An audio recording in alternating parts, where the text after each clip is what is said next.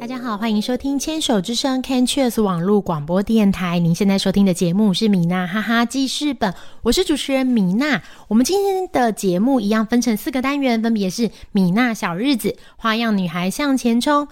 米娜喜欢的歌跟米娜好朋友，今天特别紧张啊，因为我今天邀请到一个就是一直很想访问的特别来宾，这样子。我们先回到就是第一个单元米娜小日子，在米娜小日子的单元，我们就要来开始访问我们邀请到的来宾，乳癌病友 Sherry，Sherry 你好，Hello，大家好。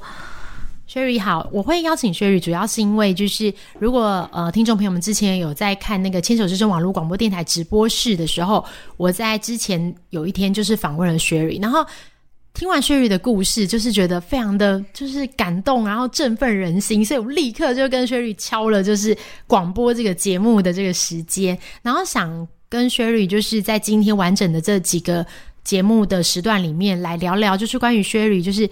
疾病的这个历程，那我这边想先请薛宇做一下简单的自我介绍哦，可以跟我们分享一下，就是哎你的年龄啊，然后你那时候当时发生自己罹患乳癌的这些背景，这样。Hello，各位听众，大家好，我是薛宇。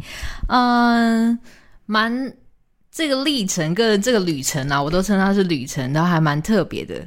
原因是因为是在怀孕第二胎的时候，然后大约在。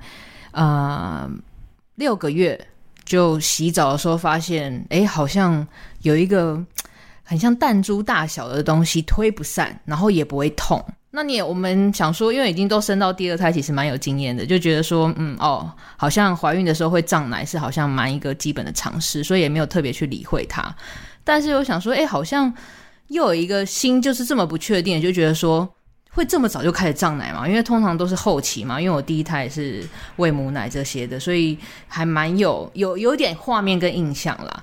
那这个事情就一直搁在心里。那呃，有一次我的回去产检，我就跟我的那个呃妇产科医师在聊说：“医生，我的胸部胀胀的，然后有摸到一个很像弹珠的东西，又不痛又不痒，然后但是推不散，大概也有两三个礼拜了。那医生有大概帮我看了一下，他没有触诊，他就看。”嗯，外观上是没有什么问题，但是如果你就是不放心的话，你可以到我们楼上，我们有专门的那个乳房外科去挂号，诶，就很顺利的。我就想说，好，反正时间都还蛮呃充裕的，我就到楼上去挂了乳房外科。那那天就帮我做了检查、超音波这些的。那全部都是自费的，就是他还讲说，就是这个这个部分，就是如果你要再做进一步的检查，就是把它当做一般健康检查的概念。那我就是我说哦好，反正都已经挂号了。那再来就听到了报告，就说哎，这个检查出来是恶性的。那后来就开始经历了呃，不管因为我是喝吐喝吐型的嘛，其实是三亚。就是三阳性的啦，三阳性的就是他连荷尔蒙也是阳性的，所以整整个治疗可想而知，就是呃化疗啊、手术啊、放疗啊，然后标靶就全部都做了一轮这样子。是，就是三阳型哦。这边如果有蛮多听众朋友们没有对于乳癌这个分类比较没有那么了解的话，就是乳癌其实大致上可以分成就是呃很多种类型。那有一些类型其实它是跟荷尔蒙相关的，那有一些则是要打标靶。会可以适合打标靶治疗。那 Sherry 的这个类型其实跟我的一样，我也是三阳型。三阳型的话，就是刚好对全部的药物可能都是有反应的，所以相对来说这是一个好消息，就是因为全部的药物都有反应这样。但是相对来说，其实就是你变成全部的治疗都要做一轮呢。是没错，就是那时候医生也就是。呃，我一开始在前面就跟大家都一样，呃，先错愕，错愕完之后就开始呃找了很多的网络资料，然后查询，哎，为什么会发生这件事情？其实会大概要花个一到两个月的时间去处理这样的心情跟状态，因为会就是一直像。偶像剧演的一样，为什么是我？我又没有做了什么不 OK 的事情，为什么会发生在我身上？因为呃，像医生可能都会常见，也会问，就是说，哦，你有没有家族病史啊？或是有没有说一些高风险的原因？我也不是特别胖，呃，BNI 稍微高一点而已，就只是也没有特别说熬夜对身体不友善。那为什么会发生这件事情？其实我大概有花了一些时间，就也就大概我说这样算的话，大概两个月。的两个月的时间去调整自己的心情，跟去认识这件事情。那时候大概花了两个时间，然后 Sherry 就是有接受了这个事实，而且 Sherry 那时候其实同步。那时候还怀孕中嘛，还是孕期，然后已经有第一个宝宝。因为我们之前也常常听到一些城市传说，就是说，如果你今天已经生过小孩，你就不太会乳癌。但其实这个部分是没有那么就是固，就是一定是这样子的啦。因为我们社群也蛮多病友，他其实生三胎之后，可能在第三胎生完才发现自己罹患乳癌，所以其实这种状况真的蛮常见。所以。真的，我觉得薛瑞有一个地方是他非常谨慎，他不会因为自己生到第二胎，然后就忽略了这些情况，就会觉得还是要检查。你看，也愿意自费做检查，然后就就算是很早发现。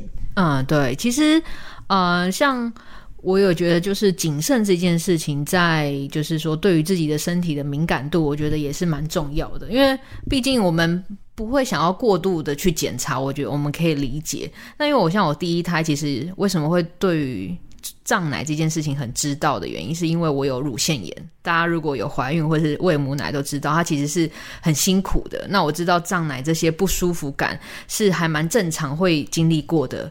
但第二胎，诶，它时间时间点我觉得奇怪。然后再来，我就说医生他也觉得这件事情确实可以花一点时间去把它完成。那我就说，呃，这个检查医生也很告诉我，因为。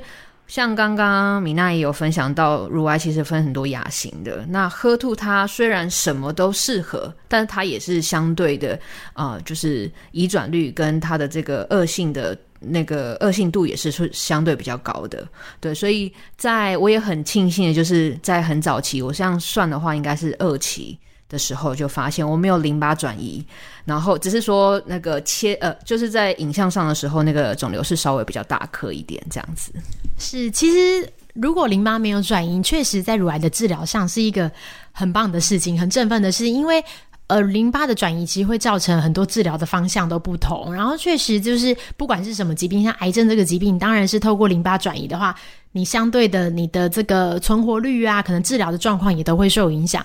所以那时候 Sherry 很厉害，是他发现自己是二期发现，虽然肿瘤比较大，但是就是因为自己的警觉性，所以他也诶发现的时候还没有转移到淋巴。刚刚 Sherry 有提到，就是你花了就两个月的时间，然后来接受这件事情。我也很想，就是就是觉得，因为其实两个月。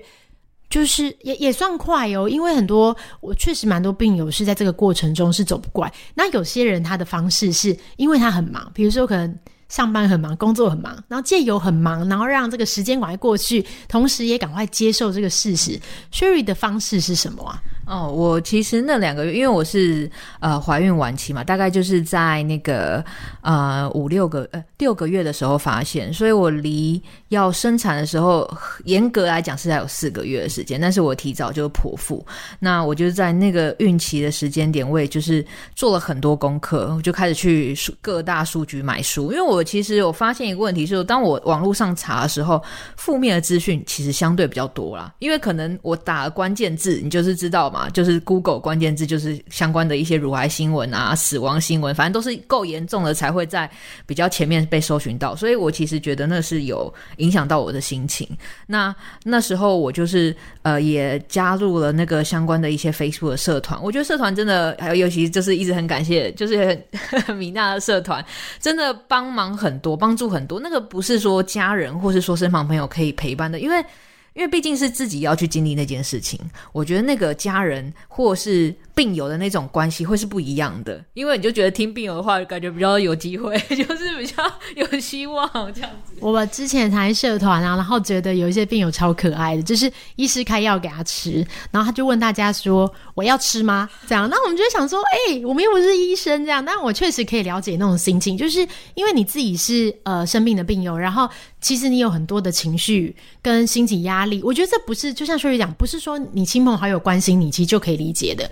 比如说，你对于这个疾病，虽然现在乳癌的治愈率很高，但因为它毕竟是癌症，那它的复发转移的几率什么时候会出现？说实在不知道。我们就有社团的病友，就是他的状况可能骨转，就是是很低的几率，就是可能才三趴以内、五趴以内。然后医师啊，大家都跟他说不用担心，不用担心，但他就会觉得，那如果是我呢？这样，那在几年后，他其实也确实发生了转移，这样他也会觉得说，就是。虽然说三趴五趴，但你怎么知道那个不是我？对，它其实不是一个数字，它就是每个人的生活，所以这个真的说不准。尤其这个在心理压力的情况下，真的有时候还是要跟病友分享会比较清楚哦。真的，因为。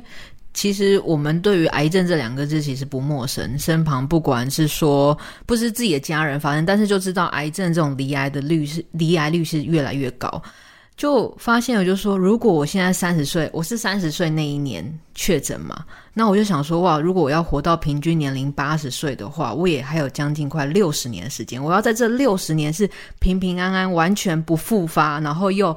转移的情况，我觉得这个也是一个很大挑战。光想到这个年，光讲到这个时间，我都觉得很，现在想都还是觉得很紧张。所以我那时候大家就说，我说我在网络上看了一轮之后，发现这样没有得到我真正想要知道的答案，然后我就再来就是到了书局，就是啊，好，谢谢雪莉分享。刚刚雪莉有讲到，就是有到书局这样子，然后看书。我们下一段再继续跟雪莉聊聊天。